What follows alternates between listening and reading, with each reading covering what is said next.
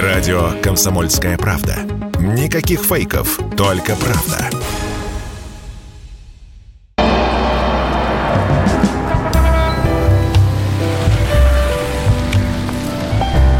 Дзен в большом городе. Итак, друзья, прямой эфир радио «Комсомольская правда». Меня зовут Михаил Антонов. Здравствуйте. «Дзен в большом городе». Программа о человеческих отношениях с вашими комментариями, с вашими историями. Мы снова в эфире. Ну и как э, уже по сложившейся традиции, у нас не обходится эфир без специалиста. И сегодня программу «Дзен в большом городе» будет в том числе вести Майя Медведева, психолог, психосоматолог, семейный психотерапевт. Майя, здравствуйте. Здравствуйте, доброй ночи. Доброй ночи. Майя у нас сегодня, я не знаю, насколько это пятничная тема, конечно, но долго мы к ней подбирались, присматривались, потому что по большому счету, все те темы, которые мы берем в нашем эфире, а, они так или иначе касаются каких-то проблем или непонимания происходящей ситуации. А сегодня мы решили как глобально, знаете, замах у нас на рубль, избегание проблем.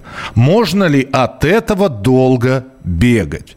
Как часто э, любую сферу возьмите. Вот буквально вчера мы говорили про там влюбленность, можно ли вернуть любовь. И несколько было историй, которые уже после эфира пришли, что и люди признаются, правда, не подписываются, но это их право на условиях анонимности. Вот, что любовь, значит, э, вот пара, муж и жена. Э, любовь прошла давно, признается женщина. Я даже не буду регион называть, откуда она перезвонила звонил. А живем так, ну, потому что вот, потому что не хочется проблем. Потому что развод – это проблема, деление имущества – это проблема, с кем будет ребенок – это проблема. Но и избегает человек от проблем, выбирая из двух зол, на его взгляд, наиболее маленькое. Как вы считаете, надо ли избегать проблем? А, конечно, я как психолог скажу, что от них э, бегать не надо совсем. Более того, их надо осознать и посмотреть им в лицо. Угу. Взять ту же ситуацию, вот, э, вышеописанную. На мой взгляд, женщина живет в проблеме. У нее есть проблема дома. Не любовь. Угу. То есть как будто она живет какую-то репетицию своей жизни. Но при этом она считает, что проблема у нее, может быть, и есть, но она намного меньше, чем те проблемы, которые появятся, когда она решится на э, этот шаг, если она решится вообще. Угу. Ну, у страха глаза велики, и ей кажется, что вот то самое пресловутое одиночество, да, одна с прицепом, одна с ребенком, как у нас там любят говорить, это намного страшнее, нежели жить с нелюбимым мужчиной. И не просто с нелюбимым, многие женщины, действительно многие, живут э, в семьях с токсичными отношениями, где на них поднимают руку, где дома ходит проблема в алкогольном опьянении угу. каждый вечер и все равно это лучше, нежели быть одной. Неправильная фокусировка, неправильно рассматривают, боятся, да, из-за страха им кажется, что вот псевдокомфорт, вот эта вот иллюзия для окружающих, потому что это все специально для э, других людей. Угу. Только она знает, как ей больно и плохо. Это лучше, чем столкнуться с проблемой глаза в глаза. А ведь только так ее можно решить. А, то есть бегать, бегать от проблем... Не... Но знаете, э, я тоже вот, я сейчас с мужской точки зрения, я тоже не готов на какие-то вещи, которые считаются проблемными, выходить, что называется, с открытым забралом. Я как-то подготовиться, наверное, должен. Ну, хорошо бы быть вооруженным перед проблемой.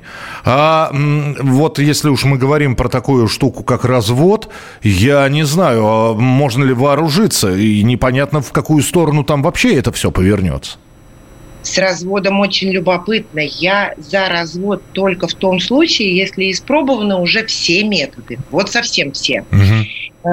Потому как довольно часто, если мы говорим все-таки о женщинах, у нее, в общем-то, не любовь прошла, а такой огромный чемодан набитый претензий, которые она поднакопила за несколько лет, там цветы не подарил, здесь забыл про день первого поцелуя, ребенка не отвел в сад и так далее. Она просто накопила, и на основании негативных эмоций ей кажется, что любовь прошла, а на это место пришла ненависть, злоба или раздражение. Это все восстанавливается. Слушайте, так мы сейчас с вами э, так э, медленно от тем проблем к теме трусости переходим?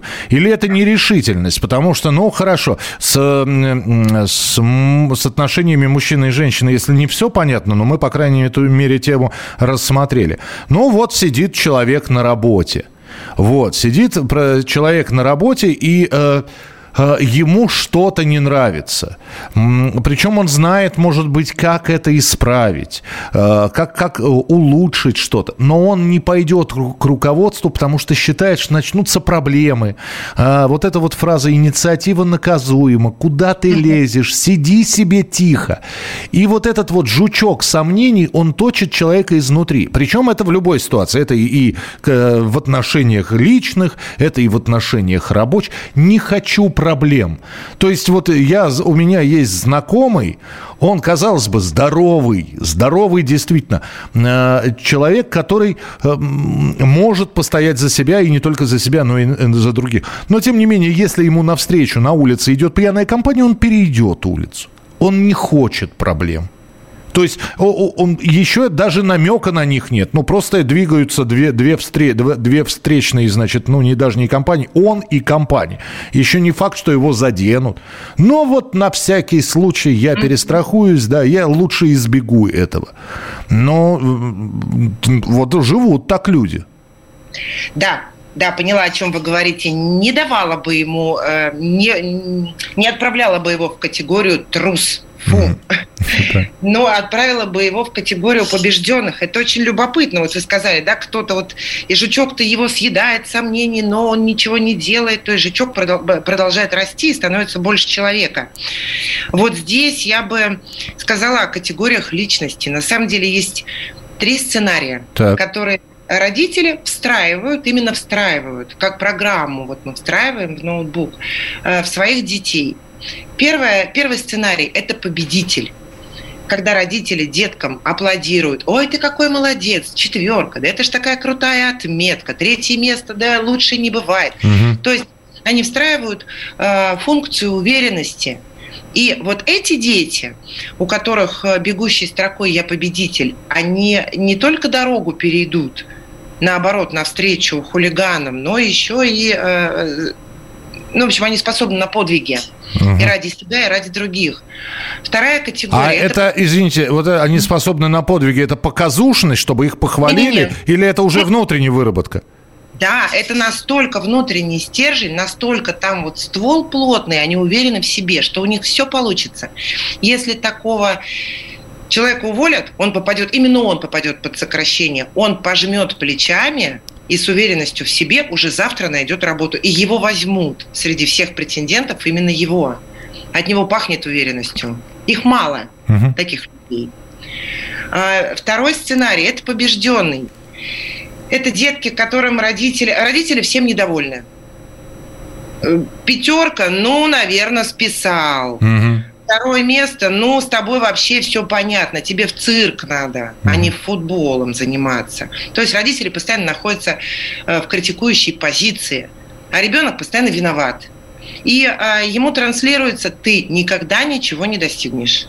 Тебе вот дворником, дай бог, или грузчиком, у него вера в себя отсутствует от слова совсем. Вот он будет сидеть с жучком сомнений, и жучок победит как бы ему плохо не было. И вот именно такой э, побежденный, он будет терпеть э, физическое, эмоциональное насилие от партнера, потому что для него лучше вот такой вот худой мир. Ну, такая да. иллюзия. Да-да-да. И третий сценарий, самый распространенный, большинство таких людей, это недопобедитель. То есть и не победитель, и не побежденный. Это, знаете... Э, ни рыба, ни мясо, да. так. Да, ну, да, больше мяса. Молодец, четверка. Но мог же чуть-чуть постараться еще. Да, можешь ведь, если захочешь. Ну, где пятерка, да, вот это вот. Можешь же. Ну, И мог... вот этим детям транслируется история. Ты давай старайся, старайся, старайся.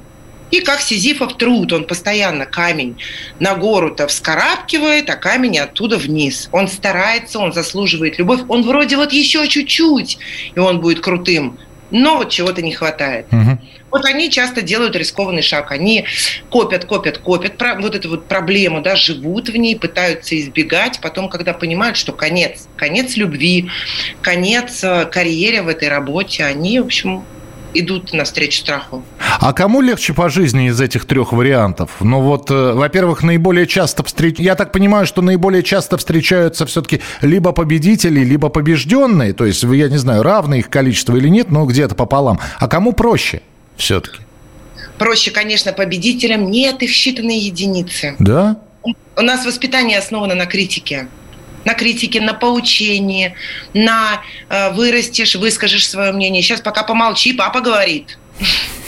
Хорошо, принимается. Давайте, э, я сейчас от слушателей хочу услышать. Ну что, уважаемые дамы, господа, граждане, товарищи, вы кто, победитель или побежденный, или недопобедитель, недопобежденный? Э, пишите свои комментарии 8967 200 ровно 9702. Мы сегодня говорим про избегание проблем. Вот. Э, мы так остановились на рабочей тематике. Это же очень здорово так наблюдать за людьми, как, например, один мучает мучается. Мучается от того, что он может что-то сделать, но он боится это сделать, потому что боится последствий. Не может их предсказать. На эту тему продолжим разговор через пару минут. Оставайтесь с нами. Радио «Комсомольская правда». Никаких фейков, только правда.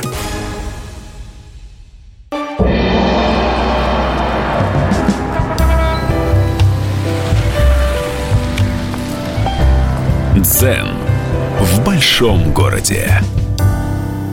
Продолжается прямой эфир «Дзен в большом городе». Мы сегодня про избегание проблем. Можно ли от этого долго бегать? Э, и вот, вот маячит на горизонте проблема. Или возникла даже вот проблема. Неважно, с чем она связана, но вот есть проблемка какая-то. Вот. И некоторые, значит, я не знаю, опять же, насколько это хорошо, да, меня это не касается. Вот, пожалуйста. Знаете, это вот особенно показательно было, я один раз это наблюдал, когда, как бы вам сказать, это даже не профсоюзная деятельность была. В общем, против одного руководителя писалось коллективное письмо. Ну, вы можете представить, собрали всех сотрудников, бухгалтерию, отдел кадров, работающих, э, отсутствующих, на больничном кто был, кто был в декретном отпуске. Написали, ну, потому что начальник был самодур, а точнее говоря, самодура. Вот, написали коллективное письмо к вышестоящему руководству. Дескать, ну, невозможно, атмосфера в коллективе ужасная, мы не можем работать, постоянные упреки, безосновательные, неаргументированные и так далее и тому подобное. Но и, значит, письмо было составлено по всей форме, осталось его подписать. Подписали все, кроме одного человека. Но он сказал, я не буду подписывать. То есть я с вами, но вот подписывать я не буду. Ну, сколько его не просили, ну, в общем, насильно мил не будешь, отстали от этого человека.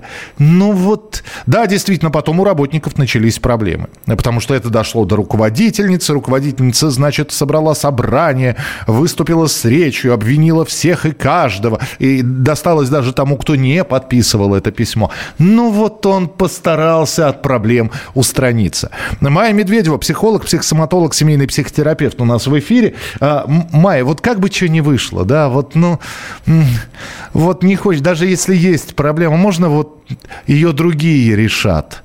Ну, и не, не потому, что я, бо... я, я просто не хочу. Мне это неприятно, мне это доставляет дискомфорт. Я не сдаюсь. То есть, конечно, если выхода не будет, я втянусь в это. Но если есть возможность избежать этого, я буду всячески, значит, лавировать. Разве это э, тактика побеж... побежденного? А, нет, конечно, но это очень удобная позиция, которую используют многие, нашим и вашим. Угу. Я и с вами, ребята, мы все вместе. Да-да, но когда вас всех уволят, я-то не подписал, я-то тут останусь один. К сожалению, э, не срабатывает не удается усидеть на двух стульях. Э, получается, что и против коллектива он, э, вернее, коллектив настроил против себя, и под раздачу попал когда всех настигла мера ответственности. Но вот здесь как раз э, в причинах страх, он настолько боится расплаты, настолько человек боится любой ответственности. О чем это говорит? О том, что внутри у вот, вот того, да, например, который не подписал, если мы говорим о нем, ребенок, он недовырос немножко. Кто боится ответственности? Детки, которые, «А, это не я вазу разбил, я тут ни при чем, это ветер подул. Страх а, ответственности. А вы знаете, вы знаете, вот э, с одной стороны, да, наверное, это, это какое-то детство, э, и я с вами соглашусь. С другой стороны, а если это, наоборот, э, абсолютный расчет, если mm. это человек прагматичный, потому что он понимает, что место работы, ну, какое оно не было бы плохим или хорошим, но оно есть. Зарплата, какой бы ни была там большой и маленькой, но его устраивает. И, а у него, между прочим, есть ответственность за семью, за детей, за кредиты, за ипотеку, за, ну и так далее. Да? То есть он не столько даже о себе думает, то есть, э, в первую очередь о себе, конечно, меня уволят, не будет работы, а как я семью буду содержать. Но еще и задумывается о, о долгосрочных последствиях. А, и, и, и эгоистом его не назовешь, и, и уже, с другой стороны, э, так смотришь на этого человека и думаешь, ну, слушайте, а может быть, может быть, так и надо. Ну, потерпи. Вот станешь начальником, ты командовать будешь, пока тобой командуют. Можно, можно оправдать парня. Он у нас такой, получается, уже молодец и на дуде и грец. Ну. Да, семью обеспечивает и за ипотеку несет ответственность. Но здесь вопрос э, о его личных принципах. Э, тогда, может быть, будет честнее подойти к коллективу и сказать, ребятки, знаете-ка что, меня все устраивает. Ну да, самодур или самодура у нас во главе, но я не с вами. Хорошо, вот здесь пришло сообщение. Э, не готов считать себя побежденным. Не люблю, когда приезжает теща но понимаю, что если выскажусь по этому поводу, рассорюсь и с тещей, и с женой. Мне легче 3-4 часа ее присутствия перетерпеть, чем потом раз, разгребать это все большой ложкой. Пожалуйста. Угу. Вопрос? Ни, никакого вопроса. Человек прокомментировал. То есть он не, не готов себя считать побежденным. Он просто вот, ну, я потерплю. Я да. потер... Ничего страшного, ничего страшного. Зато у меня мир, спокойствие в семье. И теща придет, с сынком назовет, скажет, ах, какая у вас прекрасная семья. Ничего, что я с зубами скреплю при этом, но ничего. Вот. И ей незаметно, и жена довольна. Может быть, я не знаю, вечером секс будет. Вот. А если, а... Бы, а если бы я сказал бы теще что-нибудь, да, она бы мне вынесла мозг, жена бы мне вынесла мозг. Ну и зачем мне это? Поддержу нашего слушателя. Вот отличная стратегия. Во-первых, ну, во-первых, секс будет, да, это уже здорово. Уже, да. Все не, все не зря, да? Да, теща для него все-таки посторонняя тетя которая э, с течением обстоятельств вдруг стала его родственницей. Он ее не звал в свою семью, но так как он женился на ее дочери, она стала его родственницей. Естественно, это две абсолютно разные личности. Он со своими устоями, правилами, убеждениями, теща со своими. Как правило, тещи до свекрови, они стремятся внедрить, внедриться в семью, диктовать правила, рекомендовать, критиковать. И а, в этом случае потерпеть это будет во имя уважения к жене, ведь это все-таки женщина, которая родила его любимую жену, которая подарила миру эту девушку, на которой он женился, которую он любит. Поэтому здесь, ну, можно назвать терпением, но больше похоже на смирение. Да, эти два слова, они похожи. Терплю да. – это когда на зубах ненавижу, но терплю. А смирение – это, ну что ж, ну пусть она ходит-то тут три дня. Да, смирюсь, пожалуй. Здесь прекрасное сообщение, э, видимо, от женщины, да, потому что здесь в женском роде оно написано. Дважды становилась э, инициатором скандала в магазине. Первый раз нахамила продавщица, и я ей ответила так же. Второй раз нахамила другая продавщица, и я, промолчав, ушла. Могу вам сказать, и в том, и в другом случае настроение у меня было отвратительное. А, обратите внимание, первый раз вступила в конфликт, ну, то есть была проблема, я mm-hmm. не знаю, там, как обозвалась ли кассирша, хотя вот не знаю, что нужно сделать, чтобы тебе кассирша нахамила, ну, бывают, наверное, тоже и у людей, у, у разных плохое настроение. И она ответила. Ну и дальше слово за слово, видимо, и понесла. А второй раз ей, видимо, тоже что-то сказали резкое, но она промолчала. Настроение было испорчено в обоих случаях.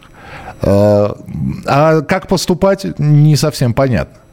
Угу, поняла. Во-первых, удивлена, конечно, я как и вы этой ситуации. Мне казалось, что уже вот эта тема исчерпана. Уже клиент всегда прав, так ценят да, людей, приходящих куда-либо, что хамства, как в советское время, нет. Не, ну знаете, там, э, откройте, пожалуйста, вторую кассу. У меня две руки, а не восемь рук. Постойте, подождите. Вы видите, я одна здесь. Галя у нас отмена, ну и так далее. Ну и все. Так. Да, да, я поняла. Значит, я могу предположить, что в первой ситуации ей стало нехорошо, у нее было плохое настроение, потому как она уподобилась кассирше, у которой, в общем, извиняюсь за выражение, словесный понос, да, не, не, не сдерживается что-то, и она стала ей подобна э, хотя э, внутри она, скорее всего, не такая. А во второй ситуации она не отстояла себя. Да, ее вот облили вот этим словесным поносом, и она, в общем, пошла, чувствуя себя крайне некомфортно. Э, и в одной, и в другой ситуации предпочтительнее было бы посочувствовать этой женщине, как бы это дико не звучало, посочувствовать люди, у которых все в порядке, ну, более или менее в порядке, в семье, на работе, в финансах, по здоровью, они не агрессируют. Угу. Вот, поэтому наша э, женщина, наша девушка, которая чувствовала себя некомфортно, она выше, она мудрее. Второе, вторая модель поведения более мудрая, уйти молча. А настроение Это... испорчено и в первом, и во втором случае?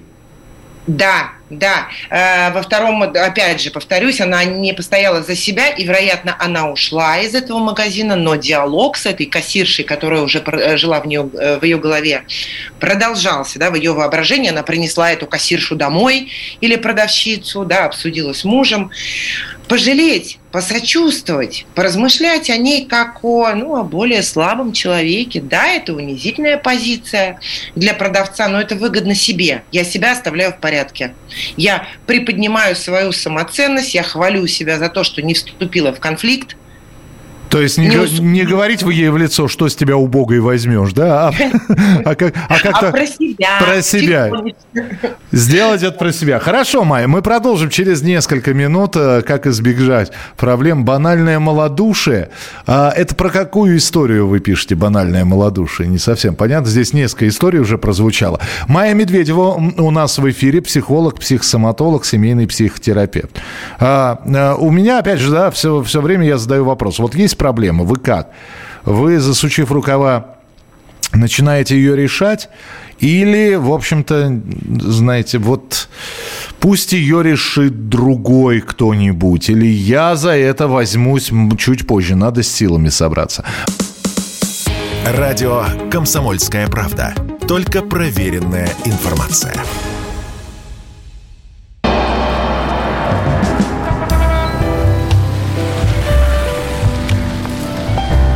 Дзен в большом городе. Это прямой эфир радио «Комсомольская правда». Мы сегодня э, еще вот в течение 20 ближайших минут будем говорить про избегание проблем. Напоминаю, что программа «Дзен в большом городе» — это программа о человеческих э, чувствах, эмоциях, о каких-то проблемах, которые могут возникнуть у человека. И некоторые, значит, проблему начинают решать, действительно засучив рукава. Ничего, сложно, прорвемся и так далее. Другие как-то вот, знаете, давайте вы решайте, но как-то без меня, как я этого всего не люблю. И та, и другая позиция, ну, вполне возможно, для кого-то приемлема, для кого-то нет. В любом случае, мы ваши истории, э, разные истории сегодня, связанные с проблемами, обсуждаем с Майей Медведевой, психолог, психосоматолог, семейный психотерапевт. Майя, здесь из Соединенных Штатов пришло сообщение, и вот мы поговорили о о том, как, значит, э, про семейную жизнь, про, э, про коллектив. И вот сейчас переходим в, очередной, значит, жанр под названием «Родители и ребенок». Значит, и вот из Соединенных Штатов Америки э, пришло сообщений. А как относятся, если сын, а как относиться, если сын подросток? Я не иду на конфликт. Ну, гормон играет, ну, подросток, ну, будь терпеливо, говорю себе, хотя прибить готова. Что это, я страус или трус? Угу. Угу. Я экстрасенс, я экстрасенс, я сейчас знала, что будет про родителей и детей. Э, Причем сейчас обязательно отвечу на этот вопрос. Я хотела привести в пример э, родителей, которые бросаются на амбразуру, да, вот как вы сказали, засучив рукава, решают проблему. Это частая история именно в родительских отношениях. Ребенка в школе э, одноклассник назвал какашкой. Так. И мать уже бежит волосы назад, убивать, морально убивать ребенка или его мать. Вот это значит не рассмотреть проблему с разных сторон, а бросаться, засучив рукава. Это, конечно, неверная позиция. Ну а как Папа... же, но ребенка обидели, а как, смолчать? Это проблема? Проблема, ребенка обидели. Побегу-ка я, вот, э, разберусь на месте, сразу же, не будем избегать. Э, хотя, честно говоря, я вот вспоминаю своих родителей, и, ну, во-первых, да, дрались мы в школе, конечно, дрались. И в школе, и за гаражами. И правило было одно. Главное, чтобы родители не узнали об этом. Дескать, это мои проблемы, я сам с ними разберусь. Да, и у деток-то есть особенность. Он рассказал только про какашку, а свою сторону он маме не обрисовал, что он сделал для, до этого. Может быть, он спровоцировал, может быть, он тоже обозвал. То есть вначале стоит поговорить с ребенком, потом спокойно поговорить с другой мамой, не бросаться, с, не брызгать слюной на другого родителя. Защищать, конечно, надо. По поводу э, американской девушки и ее подростка. Хочу сразу встать в защиту подростков. Они сами неимоверно страдают от гормональных скачков. У них настроение меняется 55 раз в день. Образно. То есть буквально 5 минут назад он был маминым пупсиком, он был ласковым, домашним, помощником. Что-то случилось, вот, ну, даже повода не нужно. И он стал агрессивным, злым, он ее не хочет слушать, она для него, ну, в лучшем случае просто радио, а в худшем какая-то посторонняя женщина, которая ничего не понимает. А здесь важно проявлять твердость. Угу. Твердость и где-то, наверное, жесткость. Два похожих слова. Жесткость и жестокость. Вот не, жест... не жестокость ни в коем случае.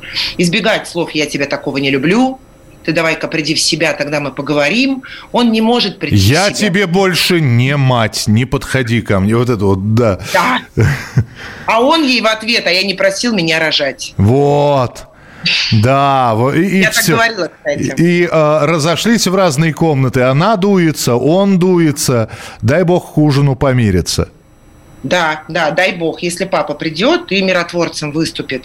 Вот, здесь нужно терпение и э, крутая рекомендация всем родителям, у кого подростки, а подростковый возраст нынче начинается с 10, mm-hmm. да, не как раньше с 12, с 13, сейчас они созревают раньше.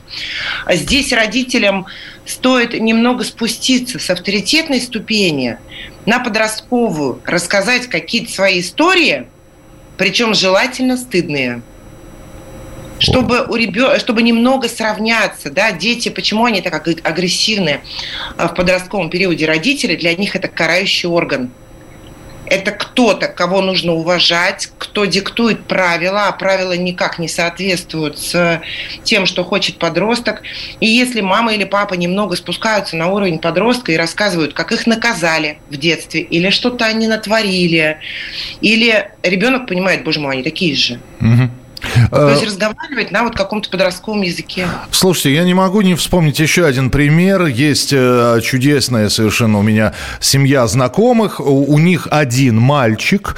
Вот, мальчику сейчас 12. И э, семья полная мама, папа и вот единственный ребенок. Но у них удивительное что-то произошло, совершенно удивительное. Я наблюдаю, я каждый раз э, радуюсь. Они при этом не договаривались об этом.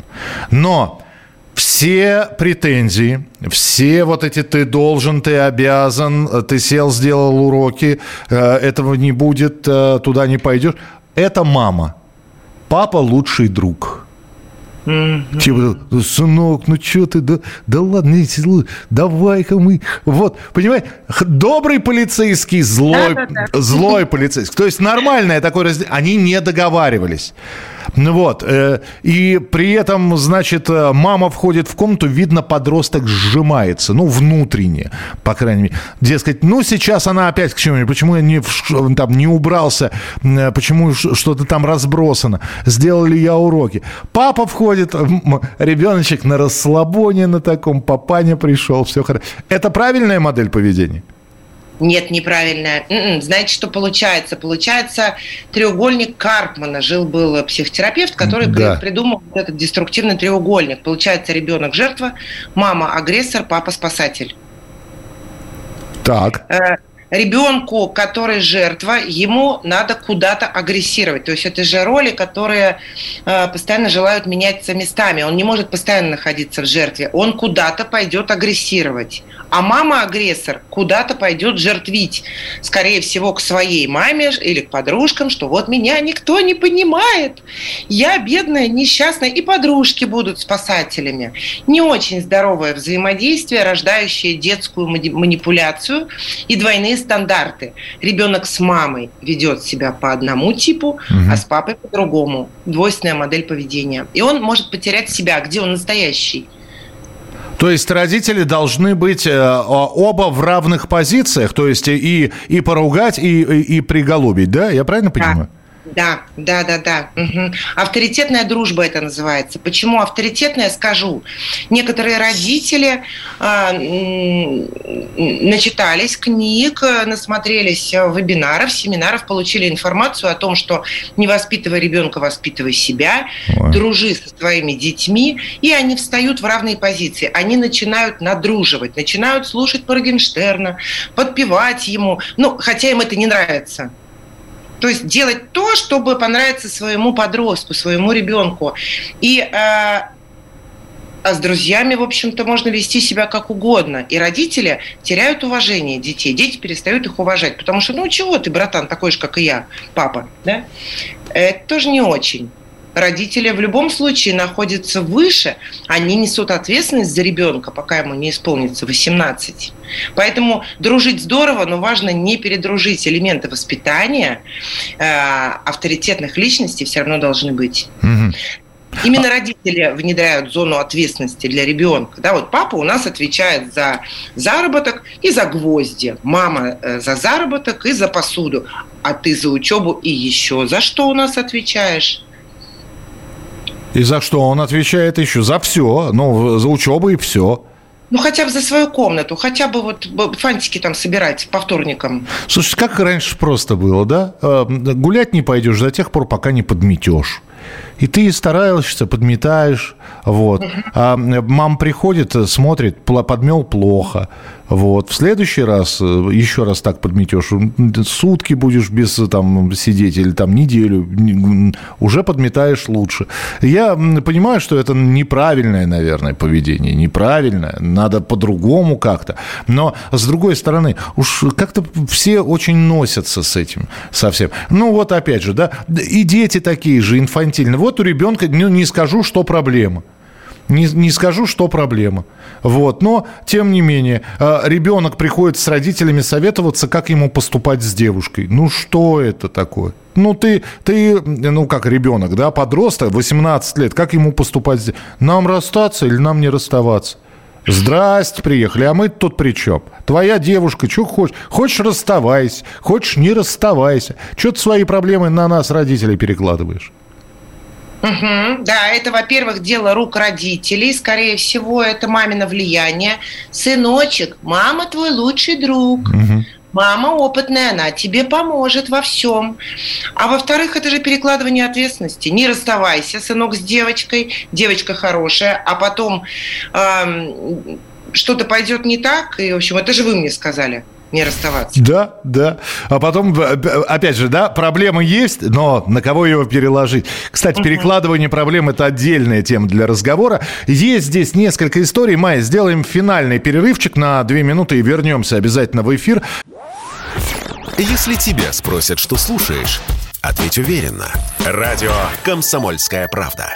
Ведь Радио КП – это истории и сюжеты о людях, которые обсуждает весь мир.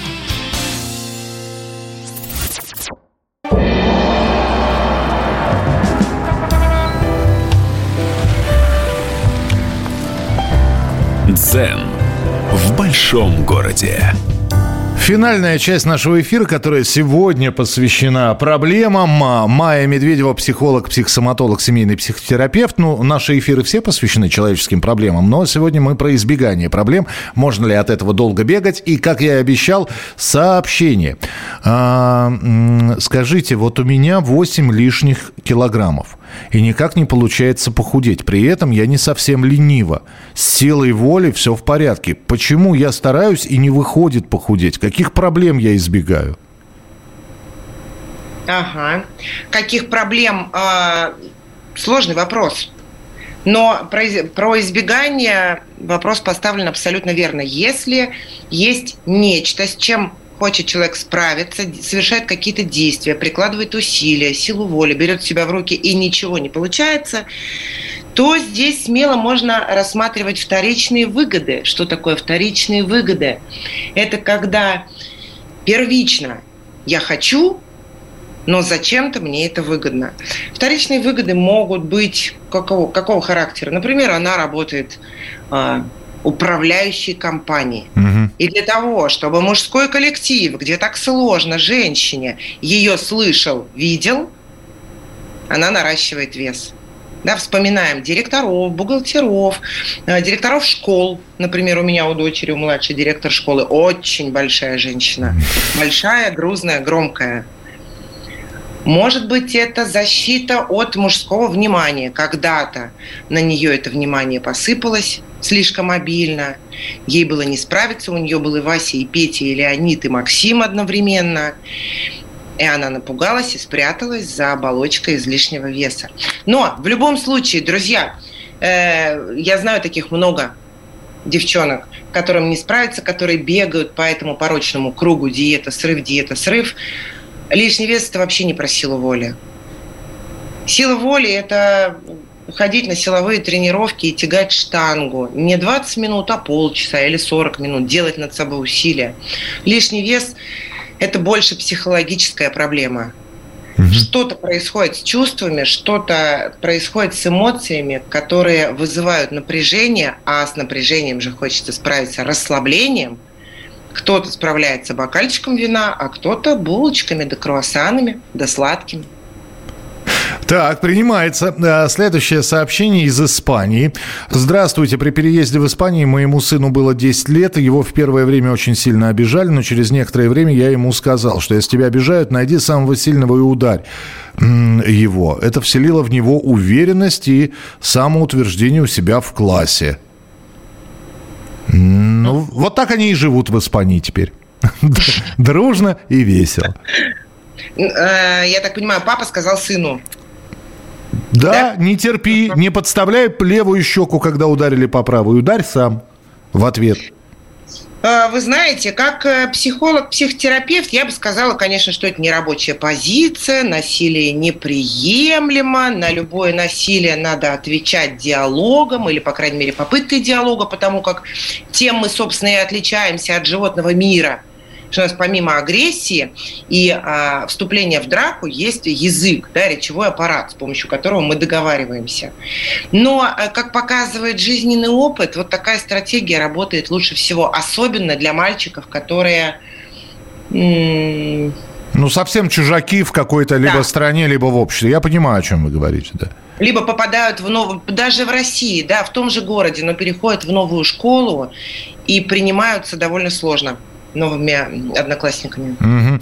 Владимир пишет, «Э, после развода прошло пять лет, а я до сих пор избегаю серьезных отношений с женщинами.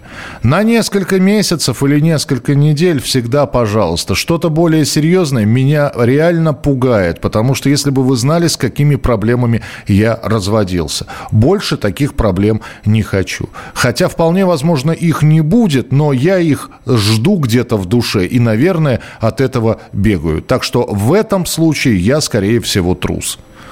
Ну, Ой, вот.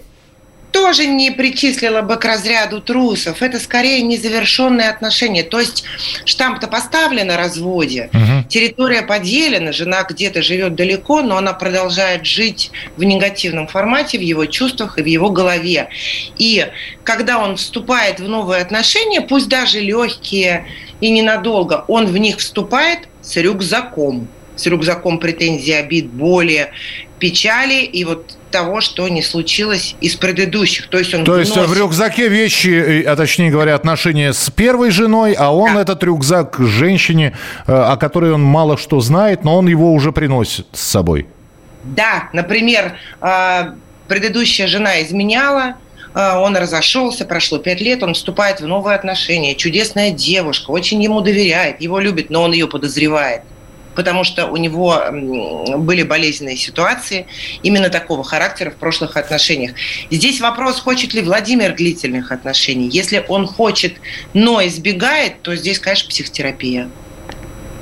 А, женщина пишет, Вероника, храню один секрет – Хотя мне очень неприятно его хранить, и я бы от него избавилась. Но понимаю, что если я кому-то о нем расскажу, проблем будет огромное количество. И у меня, и у тех людей, кому этот секрет принадлежит.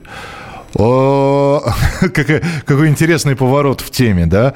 То есть у человека есть секрет, знание какое-то, о котором знает только он. И его это знание тяготит. И Здесь выбор – рассказать это и спровоцировать клубок проблем или ходить и мучиться с этим секретом, никому его не говоря. Как любопытно. Вот, по, по-моему, это на, на данный момент, вот, по крайней мере, для меня одна из лучших историй. Я не знаю, что вы посоветуете, Май. Очень интересный вопрос, очень. И вот эти секретные секреты, да, и когда их, о них знают двое, ну, это уже не секрет. Mm-hmm нет, это уже. Вот, кстати, это, извините, пожалуйста, я перебью. Вот когда мне говорят, я тебе хочешь одну вещь расскажу, только никому. Я говорю, не хочу. Вот я говорю, не хочу, я потом узнаю, ладно? Неделю спустя, две. Это касается моей жизни и смерти. Мне говорят, нет, тогда не хочу. Все, до свидания. Да. Э, мучить себя однозначно не стоит. Если для нее это мучительный процесс, она об этом думает. А, вероятно, самым лучшим будет пойти к информатору, кто рассказал это, и сказать, нет у меня сил больше, я не могу больше с этим ходить. Говор... Давай что-то... Говори сам. Да, говори сам, или давай что-то с этим думать. Я больше не могу. Я тебя предупреждаю. Угу. Из меня может вылиться, потому что мне тяжело. А у меня есть такой, я не знаю, Майя поддержит или нет, я не знаю, какого вы вероисповедования, но Вполне возможно, вам просто надо с кем-то поговорить. А у нас существует такая история, как тайна исповеди. И, может, вам нужно рассказать этот секрет, вам полегчает. Но, а, опять же, это в том случае, если вы э, как-то доверяете церкви, неважно, опять же, какой конфессии. Не знаю, есть ли в исламе что-то вроде исповеди, знаю, что в католицизме и в православии это есть. Так что, ну, я не знаю, Майя, это как вот, может быть... Точно, вот... Владимир, точно, не подумай подумала, отлично. Я, я не Владимир, я Михаил. Владимир это вот О! был, был до Владимир, этого. Владимир, это который пять лет назад разошелся да, с женой. Да. Простите ничего, меня. Простите. Ничего страшного. Так. Да, но смотрите здесь какая ситуация. Если этот секретный секрет про а, это, убийство многократное, а, ну да. то, насколько я знаю, священник обязан отнести эту информацию. Да, но я надеюсь, что здесь все-таки с убийством не, не, не связано. Очень хочется в это верить.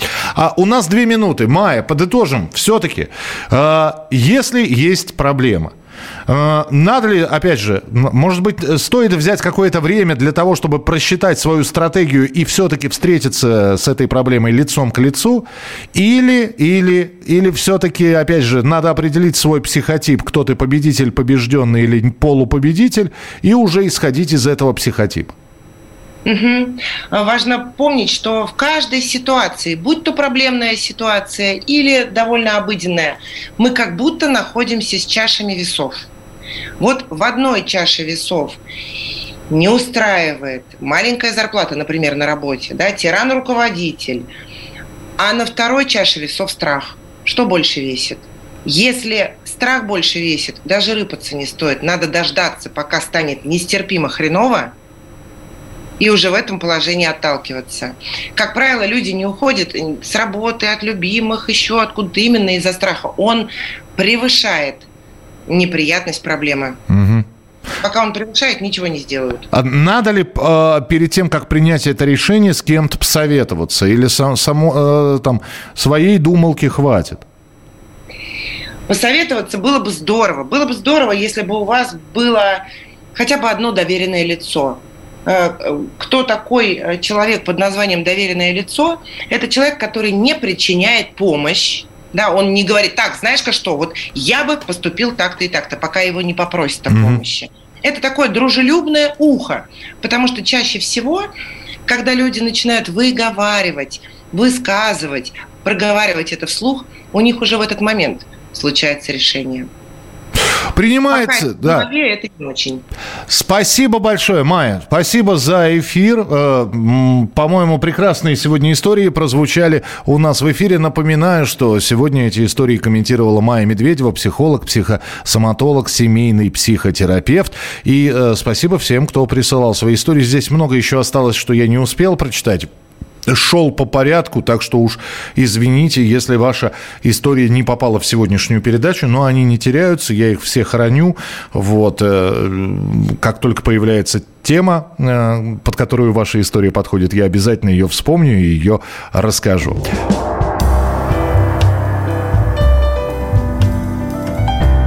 Дзен в большом городе.